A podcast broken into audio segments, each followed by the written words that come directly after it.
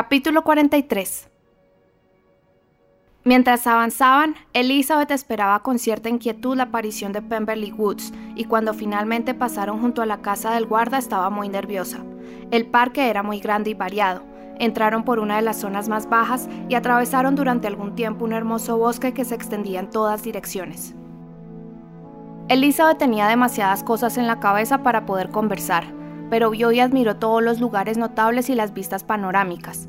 Por espacio de casi un kilómetro ascendieron gradualmente, hasta encontrarse en lo alto de una considerable eminencia, donde terminaba el bosque y la mirada advertía al instante la presencia de Pemberley House, situada en el lado opuesto de un valle por donde el camino descendía de manera un tanto abrupta.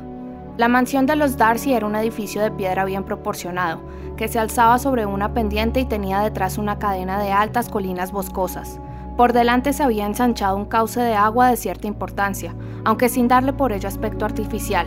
Sus orillas no estaban arregladas en exceso ni con adornos demasiado llamativos. Elizabeth no había visto nunca un sitio con el que la naturaleza hubiera sido más generosa, o donde la belleza natural estuviera menos contrariada por un gusto inoportuno. Los tres viajeros manifestaron calurosamente su admiración, y en aquel momento Elizabeth comprendió que ser señora de Pemberley no tenía nada de desdeñable.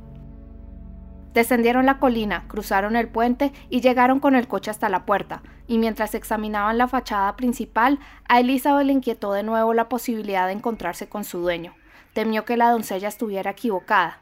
Al solicitar permiso para ver la casa, se les dejó entrar en el espacioso vestíbulo, y mientras esperaban al ama de llaves, Elizabeth tuvo tiempo de asombrarse de estar donde estaba. Llegó el ama de llaves, una mujer mayor de aspecto respetable, mucho menos refinada y más cortés de lo que Elizabeth se había imaginado. La siguieron hasta el comedor, una habitación amplia, bien proporcionada y bellamente amueblada. Elizabeth, después de examinarla brevemente, se acercó a una de las ventanas para disfrutar de la vista. La colina, coronada de árboles, desde donde habían descendido hacia el río y la casa, y que parecía más abrupta con la distancia, era un hermoso espectáculo. Los distintos accidentes del terreno creaban un todo armonioso, y Elizabeth contempló con deleite la escena en su conjunto, el río, los árboles distribuidos por sus orillas y las sinuosidades del valle. Al pasar por otros aposentos, los elementos del paisaje iban tomando distintas posiciones, pero desde todas las ventanas se descubrían nuevas bellezas. Las habitaciones eran espaciosas y de techos altos, y la riqueza del mobiliario estaba de acuerdo con la fortuna de su propietario. Pero Elizabeth advirtió de manera especial, admirando su buen gusto, que no era ni llamativo ni necesariamente primoroso, que poseían menos esplendor y más elegancia verdadera que el mobiliario de Rosings. Y de este lugar, pensó Elizabeth, podría ser yo la señora. Con estas habitaciones podría estar totalmente familiarizada. En lugar de verlas como una desconocida, podría disfrutar de ellas como mías y dar en ellas la bienvenida a mi tía y a mi tío, pero no, recapacitó. Eso no podría ser. Habría perdido a mis tíos. Nunca se me hubiera permitido invitarlos. Era una reflexión muy conveniente que le evitó algo muy parecido al pesar. Elizabeth anhelaba preguntarle al ama de llaves si su señor estaba de verdad ausente, pero le faltaba el valor. Finalmente, sin embargo, fue su tío quien hizo la pregunta, y la señorita Pennett se volvió de espaldas, alarmada mientras la señora Reynolds confirmaba aquella ausencia, aunque a continuación añadió, pero lo esperamos mañana con un grupo de amigos. ¿Cómo se alegró Elizabeth de que ellos no hubieran tenido tiempo de retrasar un día su viaje por algún imprevisto? Su tía la llamó entonces para examinar un cuadro. Al acercarse vio que era el retrato del señor Wickham, colgado entre varias miniaturas más sobre la repisa de la chimenea. Su tía le preguntó sonriendo qué tal le parecía. El ama de llaves vino hacia ellas para decirles que se trataba de un joven caballero, hijo del antiguo administrador, y que su difunto señor había sufragado los gastos de su educación. Ahora está en el ejército, añadió, pero mucho me temo que lleva una vida disoluta. La señora Gardiner miró a su sobrina con una sonrisa, pero Elizabeth no pudo devolvérsela. Y ese dijo la señora Reynolds señalando otra de las miniaturas, es el retrato de mi señor. El parecido es excelente. Se pintó en la misma época que el otro, hace unos ocho años. He oído afirmar muchas veces que su señor es un hombre muy apuesto, dijo la señora Gardiner contemplando el retrato. Tiene un rostro muy agraciado, pero tú, Lizzie, podrás decirnos si se parece de verdad. El respeto de la señora Reynolds por Elizabeth pareció aumentar al mencionarse que conocía a su señor. ¿La señorita conoce al señor Darcy? Elizabeth se ruborizó y dijo, Un poco. ¿Y no cree usted que es un caballero muy bien parecido? Sí, efectivamente. Yo no conozco a nadie que lo sea tanto, desde luego, pero en la galería del piso superior verán un buen retrato suyo de mayores proporciones. Este cuarto era la habitación preferida de mi difunto señor, y esas miniaturas que apreciaba mucho siguen en el mismo sitio donde estaban. Elizabeth entendió el porqué de que siguieran allí el retrato del señor Wickham. A continuación, la señora Reynolds les llamó la atención sobre uno de la señorita Darcy, pintado cuando solo tenía ocho años. ¿La señorita Darcy es tan bien parecida como su hermano? preguntó la señora Gardiner. Ya lo creo, es la joven más bonita que he visto nunca, y muy inteligente, toca y canta todo el día. En la habitación contigua hay un piano que acaban de traer para ella, un regalo de mi señor. La señorita llegará mañana con su hermano. El señor Gardiner, que se desenvolvía con mucha naturalidad y era una persona afable, fomentaba la comunicatividad del ama de llaves con sus preguntas y observaciones. A la señora Reynolds, por orgullo o por afecto, le encantaba hablar de su señor y de la señorita Darcy. ¿Pasa su señor mucho tiempo en Pemberley a lo largo del año? No tanto como a mí me gustaría, pero sí unos seis meses, más o menos, y la señorita siempre está aquí durante el verano. Excepto, pensó Elizabeth, cuando va a Ramsgate. Si el señor Darcy se casara, quizá lo hubiera usted con más frecuencia. Sí, señor, pero no sé cuándo será eso. No conozco a ninguna señorita que esté a su altura. El señor y la señora Gardiner sonrieron, pero Elizabeth no pudo evitar decir. Dice mucho a su favor que piense usted así. No es más que la verdad, y lo afirman todos los que lo conocen, replicó el ama de llaves, Elizabeth pensó que aquello era ir muy lejos y escuchó con creciente asombro cómo la señora Reynolds añadía. Nunca me ha dicho una palabra más alta que otra, y lo conozco desde que tenía cuatro años. Aquella alabanza le pareció a Elizabeth muy llamativa, por totalmente contraria a sus ideas, y despertó en ella un vivo interés. Que Darcy no era un hombre de buen carácter había sido una de sus convicciones más arraigadas. Deseó oír más, y agradeció a su tío que dijera, no son muchas las personas de las que se pueda decir una cosa así. Es usted afortunada por tener a tal señor. Así es, no crea que no me doy cuenta. Aunque lo buscara por todo el mundo no encontraría otro mejor, pero he podido observar que quienes son bondadosos de niños siguen siéndolo cuando crezcan, y él siempre fue el niño mejor y de corazón más bondadoso. Elizabeth casi la miró con asombro. ¿Puede ser ese el señor Darcy? pensó. Su padre era un hombre excelente, dijo la señora Gardiner. Sí, señora, ya lo creo que lo era, y su hijo será en todo como él, e igual de compasivo con los pobres. Elizabeth escuchaba, se maravillaba, dudaba y aguardaba con impaciencia oír más. La señora Reynolds no logró interesarla con ningún otro tema. Les explicó en vano el argumento de los cuadros, las dimensiones de las habitaciones y el precio de los muebles. El señor Gardiner, a quien divertían mucho los desmesurados elogios del ama de llaves, que atribuía la parcialidad, encauzó de nuevo la conversación hacia el señor Darcy, y la señora Reynolds se extendió con entusiasmo sobre los muchos méritos de su amo mientras ascendían por la gran escalera principal. Es el mejor terrateniente y el mejor señor que jamás haya existido, dijo. No como los jóvenes desaprensivos de ahora, que solo piensan en sí mismos. No hay uno solo entre sus arrendatarios o sus criados que no cante sus alabanzas. Algunas personas lo llaman orgulloso, pero yo nunca se lo he notado. En mi opinión, lo único que sucede es que no se le va la fuerza por la boca como a otros jóvenes. ¿Cuánto le favorecen esos comentarios? pensó Elizabeth. Elogios tan encendidos, susurró su tía mientras caminaban. No se compadecen del todo con su manera de comportarse con nuestro pobre amigo. Quizás se nos haya engañado. No es probable, lo sabemos de muy buena fuente. Al llegar al espacioso vestíbulo del piso superior, se les hizo pasar a una bonita sala de estar, recientemente decorada con mayor elegancia y luminosidad que los aposentos inferiores, y se les informó que se quería agradar con ello a la señorita Darcy, que se había aficionado a aquella habitación durante su última estancia en Pemberley. No hay duda de que es un buen hermano, dijo Elizabeth mientras se dirigía hacia una de las ventanas. La señora Reynolds se imaginaba ya el contento de la señorita Darcy cuando entrara en el cuarto. Y así lo hace siempre, añadió.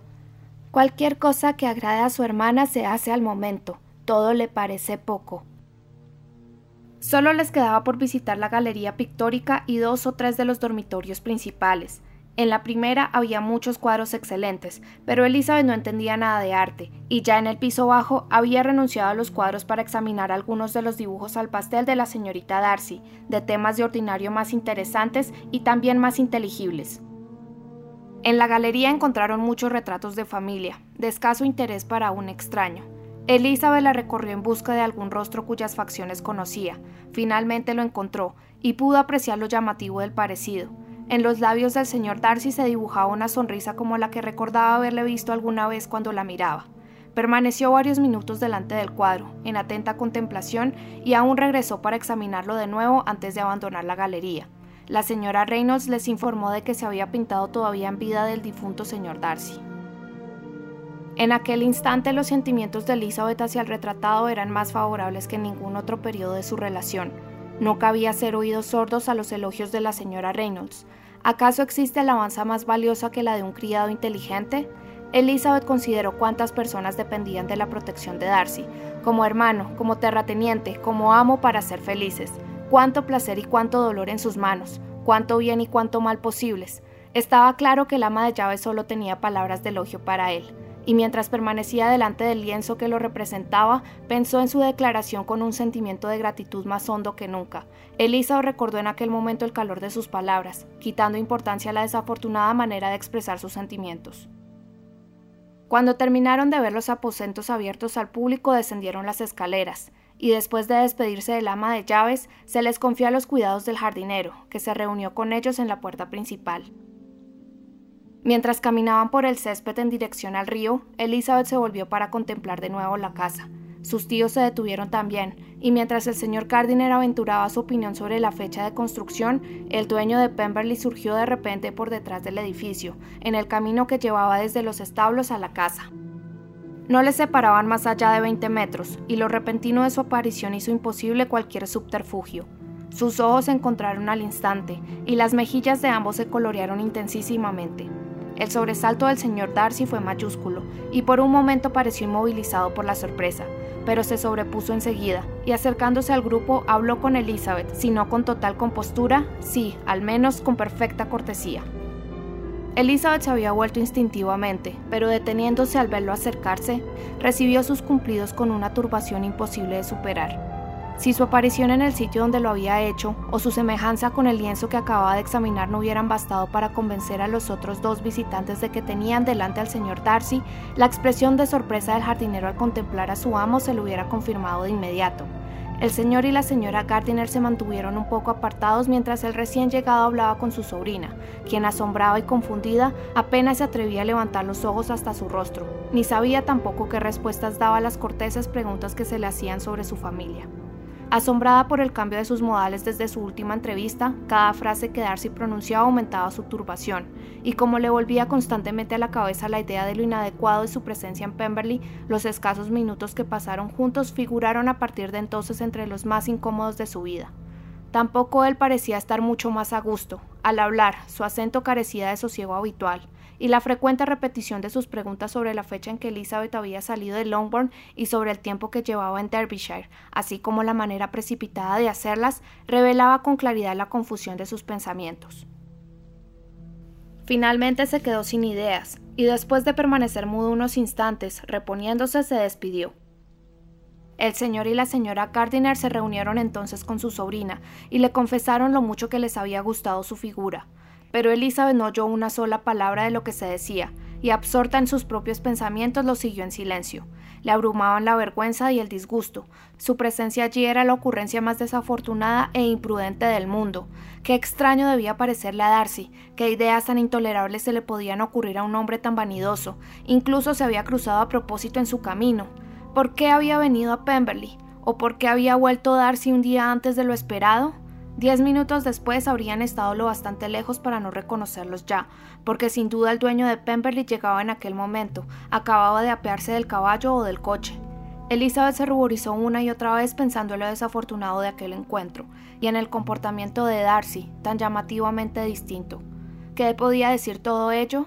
Ya era sorprendente que quisiera hablar con ella, pero que se expresara de manera tan cortés, que preguntara por su familia.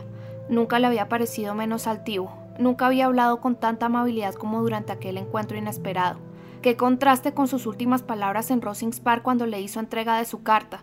Elizabeth no sabía qué pensar ni cómo explicar lo sucedido. Avanzaban ya por un hermoso paseo a la orilla del agua, y cada nuevo tramo ponía ante sus ojos una pendiente más noble del terreno, o una parte más hermosa del bosque hacia el que caminaban pero tuvo que pasar algún tiempo para que Elizabeth se fijara en lo que tenía delante, y aunque respondía maquinalmente a las repetidas exclamaciones de sus tíos y parecía dirigir los ojos hacia los objetos que se le señalaban, no se fijaba en lo que veía. Sus pensamientos se concentraban en el sitio concreto de Pemberley House, fuera el que fuese, donde se encontraba el señor Darcy en aquel momento. Anhelaba saber lo que pasaba por su mente, qué pensaba de ella, y si a pesar de los pesares seguía queriéndola. Quizás se había mostrado cortés porque estaba más tranquilo, pero Elizabeth había advertido en su voz un algo ajeno a la tranquilidad. No se sentía capaz de decir si Darcy había sentido más dolor que placer al verla, pero desde luego no la había visto con calma. A la larga, sin embargo, las observaciones de sus acompañantes sobre su aire distraído lograron sacarla de la indiferencia, haciéndole comprender la necesidad de sobreponerse. Entraron en el bosque y despidiéndose del río durante algún tiempo, ascendieron a algunas de las zonas más elevadas, donde en sitios en que los claros entre los árboles daban a los ojos la posibilidad de explayarse, se divisaban vistas encantadoras del valle, así como las colinas del otro lado, y también de la larga sucesión de bosques que las cubrían, y en ocasiones de partes del río. El señor Gardiner expresó el deseo de dar la vuelta a todo el parque, aunque con el temor de que fuese imposible abarcarlo en un paseo. Con una sonrisa de triunfo, el jardinero les informó de que el recorrido era más de 15 kilómetros. Aquello zanjó la cuestión, por lo que prosiguieron el circuito habitual, lo que les llevó de nuevo, después de descender algún tiempo entre árboles por una pronunciada pendiente, hasta el borde del agua, en uno de los sitios donde el río era más estrecho. Lo cruzaron por un puente muy sencillo, en consonancia con el aspecto general del escenario. Se trataba del lugar más sobrio de todos los que habían visitado, y el valle, convertido en cañada, Solo dejaba sitio para la corriente y un estrecho camino que se abría paso entre el desigual bosquecillo que lo bordeaba. A Elizabeth le apetecía mucho explorar sus recovecos, pero después de cruzar el puente y comprobar a qué distancia se hallaban de la casa, la señora Gardiner, que no era una gran andariega, dijo que no podía seguir adelante y que deseaba únicamente volver al coche lo antes posible. Su sobrina se vio obligada en consecuencia a ceder y emprendieron el camino hacia la casa por el lado opuesto del río, donde la distancia era más corta pero avanzaban lentamente porque el señor Gardiner, aunque tenía pocas ocasiones para practicarla, era muy aficionado a la pesca y estaba tan entretenido observando de cuando en cuando la aparición de alguna trucha en la corriente y hablando con el hombre que los acompañaba que hacía muy pocos progresos. Mientras deambulaban con tanta lentitud, se vieron de nuevo sorprendidos, y el asombro de Elizabeth fue en todo comparable al de la primera vez, por la aparición del señor Darcy, que venía en su dirección y no se encontraba ya muy lejos. Como en aquel lado del río el camino estaba menos resguardado, tuvieron tiempo de verlo antes de que llegara a su altura. Elizabeth, a pesar de su asombro, estaba al menos mejor preparada que antes para dialogar con él, y decidió comportarse y hablar con calma si realmente el señor Darcy se proponía reunirse con ellos. Durante unos momentos, de hecho, creyó que iba a tomar otra dirección. La idea duró el tiempo que una curva del camino se lo ocultó a la vista, pero superada la curva se lo encontraron casi delante. Elizabeth vio con una sola mirada que no había perdido nada de su reciente cortesía, y para imitarlo empezó a elogiar la belleza del lugar tan pronto como la alcanzó, pero no había ido más allá de las palabras delicioso y encantador cuando se interpuso un desafortunado recuerdo, y se le ocurrió que sus alabanzas podrían interpretarse maliciosamente, por lo que mudó de color y no dijo nada más. La señora Gardiner se hallaba un poquito detrás, y al hacer Elizabeth una pausa, el señor Darcy le preguntó si le haría el honor de presentarle a sus amigos. Era un detalle de cortesía para el que no estaba en absoluto preparada, y apenas pudo reprimir una sonrisa al considerar que Darcy quería ahora conocer a algunas de las personas contra las que su orgullo se había revelado. ¿Cuál no será su sorpresa? pensó. Cuando sepa quiénes son, los toma por personas distinguidas. La presentación de todos modos se hizo inmediatamente, y al mencionar el parentesco que los unía, Elizabeth miró de reojo a Darcy para captar su reacción, sin excluir la posibilidad de que se despidiera precipitadamente para huir de tan deshonrosa compañía. Que le sorprendió su relación con ella fue evidente, pero lo soportó con fortaleza, y lejos de marcharse, regresó con ellos hacia Pemberley House y entabló conversación con el señor Gardiner. Elizabeth no pudo por menos de sentirse satisfecha y saborear su triunfo. Era consolador que Darcy supiera que había personas entre sus familiares que no provocaban el sonrojo. Escuchó con gran atención el diálogo entre ambos caballeros y se felicitó por cada expresión, por cada frase de su tío, que ponía de manifiesto su inteligencia, su buen gusto o la excelencia de sus modales. La conversación se orientó pronto hacia la pesca, y Elizabeth oyó como el señor Darcy invitaba a su tío, con la mayor amabilidad, mientras siguiera en la zona, a pescar en el río de Pemberley con la frecuencia que quisiera, ofreciéndose, al mismo tiempo, a proporcionarse el aparejo necesario y señalándole los sitios donde de ordinario se encontraban más truchas. La señora Gardiner, que caminaba del brazo de Elizabeth, lanzó a su acompañante una mirada que ponía de manifiesto su asombro. Elizabeth no dijo nada, pero se sintió extraordinariamente satisfecha. El cumplido debía de ser totalmente en su honor. Su perplejidad, sin embargo, era grande y se repetía continuamente. ¿Por qué está tan cambiado? ¿A qué se debe? No puede ser por mí. No es posible que sus modales hayan mejorado tanto por causa mía. Los reproches que le dicen Hansford no pueden haber provocado un cambio así. Es imposible que todavía me quiera. Luego de caminar algún tiempo de aquella guisa, las dos damas delante, los dos caballeros detrás, cuando volvieron a reunirse después de descender hasta el borde del agua para inspeccionar mejor alguna curiosa planta acuática, se produjo casualmente una ligera alteración. La señora Gardiner, fatigada por el ejercicio matutino, encontró el brazo de Elizabeth inadecuado para apoyarse en él, y optó, en consecuencia, por el de su marido. El señor Darcy ocupó su sitio junto a la sobrina, y los cuatro siguieron caminando. Después de un breve silencio, Elizabeth tomó la palabra. Quiso hacer saber a su acompañante que se les había informado de su ausencia antes de iniciar la visita, y en consecuencia comenzó a señalar que su llegada había sido una completa sorpresa. Porque su ama de llaves, añadió, nos informó de que no llegaría usted hasta mañana, y de hecho, antes de salir de Peckwell, teníamos entendido de que no se le esperaba de inmediato. Darcy reconoció la verdad de todo ello y dijo que algunos asuntos pendientes con su administrador le habían obligado a adelantarse unas horas al resto del grupo con el que viajaba. Se reunirán conmigo mañana a primera hora, continuó, y entre esas personas figuran unos conocidos suyos, me refiero al señor Pingley y a sus hermanas. Elizabeth contestó solo con una ligera inclinación de cabeza. Sus pensamientos volvieron de inmediato al momento en que el nombre del señor Pingley había sido mencionado entre ellos por última vez, y si le estaba permitido juzgar por el color de su tez, Darcy no pensaba en cosas muy distintas. Hay también otra persona en ese grupo, continuó su interlocutor después de una pausa, que desea muy especialmente conocerla. ¿Me permitirá usted, o es mucho pedir, que le presente a mi hermana durante su estancia en Lambton? La sorpresa que provocó aquella petición fue desde luego grande, demasiado grande para saber cómo acceder. Comprendió al instante que el deseo de conocerla que pudiera sentir la señorita Darcy había de ser obra de su hermano, y por tanto, sin ir más allá, motivo de satisfacción. Era agradable saber que el resentimiento no había deteriorado irremediablemente la opinión que el señor Darcy tenía de ella. Siguieron caminando en silencio, ambos sumidos en sus pensamientos. Elizabeth no se sentía cómoda, eso era imposible, pero se sentía halagada y satisfecha. El deseo de Darcy de presentarle a su hermana era un cumplido de extraordinario valor.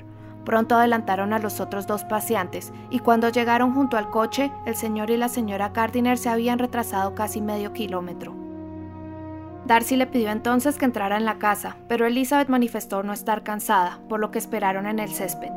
En un momento como aquel era mucho lo que podría haberse dicho, y el silencio resultaba muy embarazoso. Elizabeth quería hablar, pero todos los temas le parecieron peligrosos. Finalmente recordó que había estado viajando y hablaron de Matlock y Dovedale con gran perseverancia. Sin embargo, tanto el tiempo como su tía avanzaban muy despacio y su paciencia y sus ideas estaban prácticamente agotadas antes de que terminara el tete a tete.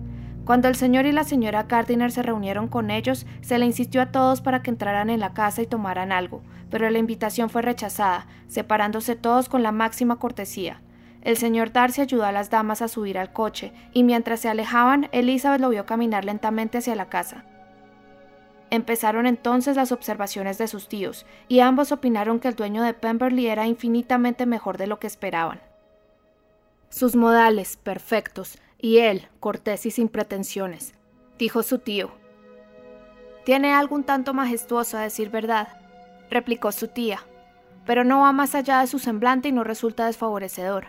Ahora estoy en condiciones de decir, al igual que el ama de llaves, que aunque algunas personas lo califiquen de orgulloso, yo no le he notado ese defecto.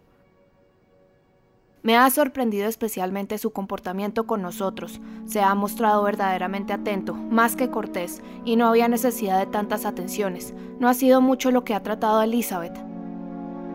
He de reconocer, dijo su tía, que no es tan bien parecido como Wickham, o más bien, que no tiene la postura de Wickham, porque sus facciones son sumamente correctas. ¿Pero por qué nos dijiste que era tan desagradable?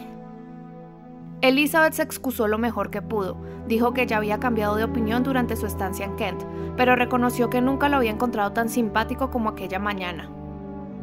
Aunque cabe que sea un tanto caprichoso en sus muestras de cortesía, replicó su tío, los hombres importantes lo son con frecuencia, y por consiguiente no me creería a pies juntillas su invitación para pescar, porque mañana podría cambiar de idea y echarme de sus tierras. Elizabeth pensó que el señor Gardiner había interpretado equivocadamente la personalidad de Darcy, pero no dijo nada. Por lo que hemos visto, continuó la señora Gardiner, casi me resulta imposible creer que se haya portado con nadie de manera tan cruel como lo ha hecho con el pobre Wickham. No tiene aspecto de ser mala persona. Hay, por el contrario, algo agradable en el gesto de su boca cuando habla, y una dignidad en el semblante que difícilmente haría pensar en un hombre sin corazón, aunque desde luego vaya con la buena del ama de llaves, describiéndonoslo como el dechado de todas las perfecciones. En ocasiones apenas he podido evitar reírme, pero supongo que es un amo generoso, y eso, a ojos de un criado, es el compendio de todas las virtudes. Al llegar a aquel punto, Elizabeth se sintió obligada a decir algo en defensa del señor Darcy, y les dio a entender, en consecuencia, de la manera más discreta posible, que según la información que había recibido en Kent, su comportamiento con Wickham se podía interpretar de manera muy distinta, y que no había sido en modo alguno tan detestable, ni el de Wickham tan intachable como todos ellos habían llegado a creer en Herefordshire. Para confirmarlo detalló las transacciones pecuniarias entre ambos, sin llegar a nombrar su fuente de información, pero afirmando que era de toda confianza.